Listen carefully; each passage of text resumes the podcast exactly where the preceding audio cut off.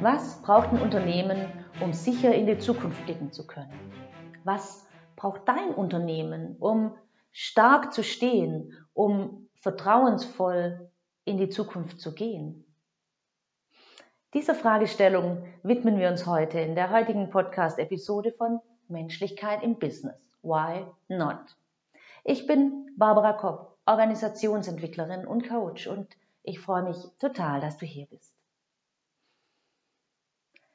Gestern saß ich mit einer Geschäftsführerin von einem größeren Mittelständler zusammen und wir haben uns die Frage angeschaut, haben Sie als Unternehmen alles Mögliche getan, um vertrauensvoll und sicher in die Zukunft zu blicken? Haben Sie den richtigen Fokus auf allem, was da noch so kommen mag? Sind Sie gut aufgestellt? Das war die Fragestellung. Denn wir sind uns gerade alle bewusst, in was für wilden Zeiten wir stecken. Das Zukunftsinstitut nennt diese Zeit, in der wir uns gerade befinden, die plastische Zeit. Plastisch deswegen, weil sie sehr beweglich ist und dass es im Gegensatz zu vor Corona, wo vieles vielleicht ganz starr und fest war und man Gewohnheiten nur ganz schwer durchbrechen konnten, konnte, weil das alles schon so eingefahren war, ist jetzt eine Zeit, wo sehr viel Beweglichkeit da ist. Aus der Not heraus geboren, ja, aber sie ist da. Und das Prägnante an so einer plastischen Zeit ist eben, dass sich Veränderung sehr schnell entwickeln kann und dass sich sehr schnell viel verändern kann. Und dann ist natürlich die Frage, verändern wir das Richtige? Tun wir aktuell das Richtige?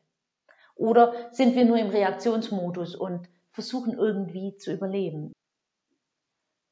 Definitiv sind wir gerade in Zeiten, die den Lauf der Welt verändern.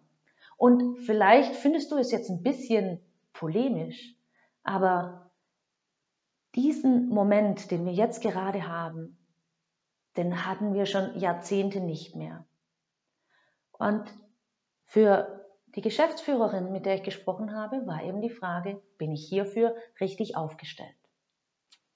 Vielleicht kennst du das auch aus deinem Unternehmen. Es wurde schon viel getan. Die Führungskultur wurde angeschaut. Es wurde Führungskräfteentwicklung getätigt. Man hat Agilität eingeführt, Shopfloor-Management. Es läuft. Zumindest sind die Zahlen auf dem Board.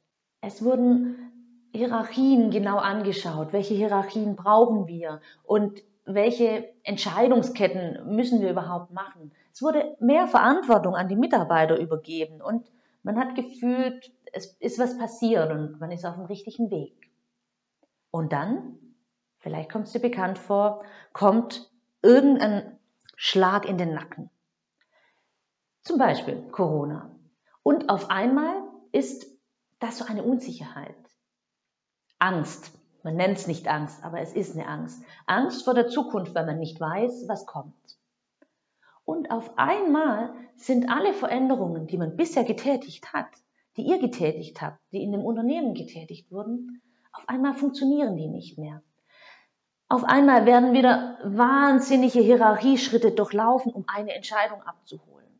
Auf einmal gibt es keine Verantwortung mehr bei den Mitarbeitern. Es wird alles wieder nach oben delegiert, weil keiner mehr irgendwas entscheiden möchte. Gleichzeitig ist die obere Hierarchie mit den Anfragen total überfordert und ist genauso wie das ganze Unternehmen in einer Schockstarre und es wird einfach gar nichts mehr entschieden. Das ganze Unternehmen steht still und verläuft haargenau in die uralten, konservativen, traditionellen Verhaltensmuster.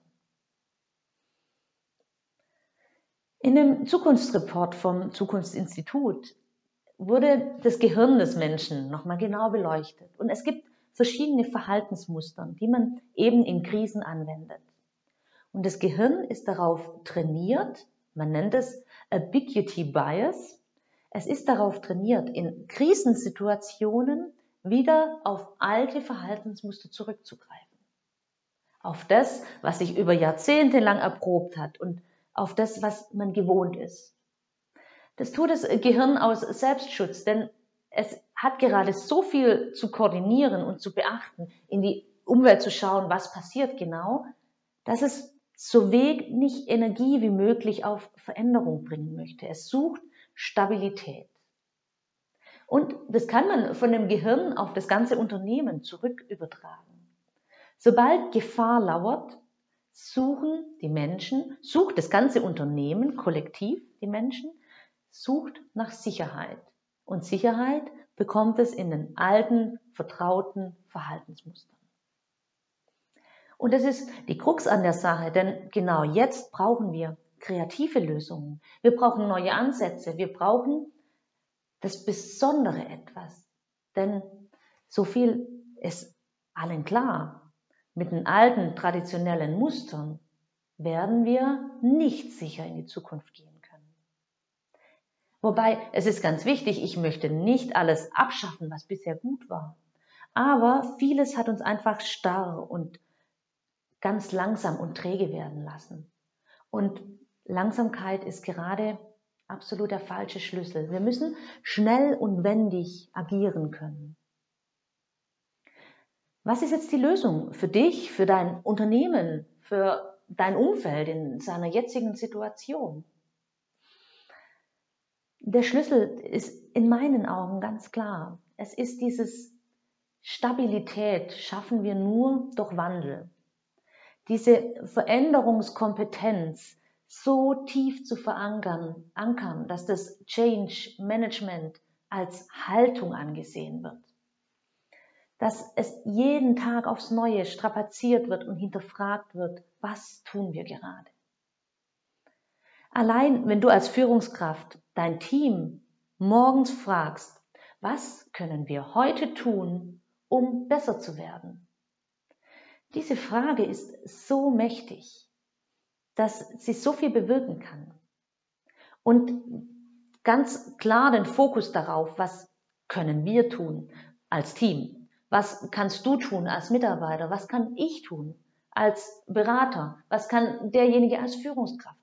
aber jeder für sich in seinem kleinen Umfeld. Denn es ist oft einfach, sich zu überlegen, was denn jetzt die Geschäftsführung tun müsste oder was die Mitarbeiter tun müsste. Die Frage für dich und für dein kleines Umfeld, in dem du gerade agierst, zu überlegen, was können wir heute tun, um besser zu werden. Und mit besser das ist natürlich ein sehr allgemeiner Begriff. Was bedeutet besser? Besser kann zum Beispiel sein, was ganz Simples, dass wir uns wohler fühlen oder dass die Kommunikation besser wird. Oder was können wir tun, um die Qualität zu verbessern? Um unsere Arbeit effektiver zu machen? Um schneller zu sein? Um effizienter zu sein? Um mehr Spaß zu haben? Das ist sehr individuell, was besser bedeutet. Ähm, und ich finde es ganz wichtig, dass man verschiedene Aspekte davon betrachtet und nicht nur die Zahlen, Daten, Fakten, denn die Zahlen kommen von ganz allein. Die werden von ganz allein besser, wenn wir uns klar fragen, wie können wir heute besser werden.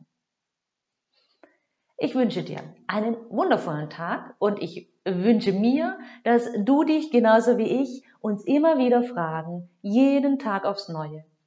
Was kann ich heute tun, um meinen Umfeld ein bisschen besser zu machen?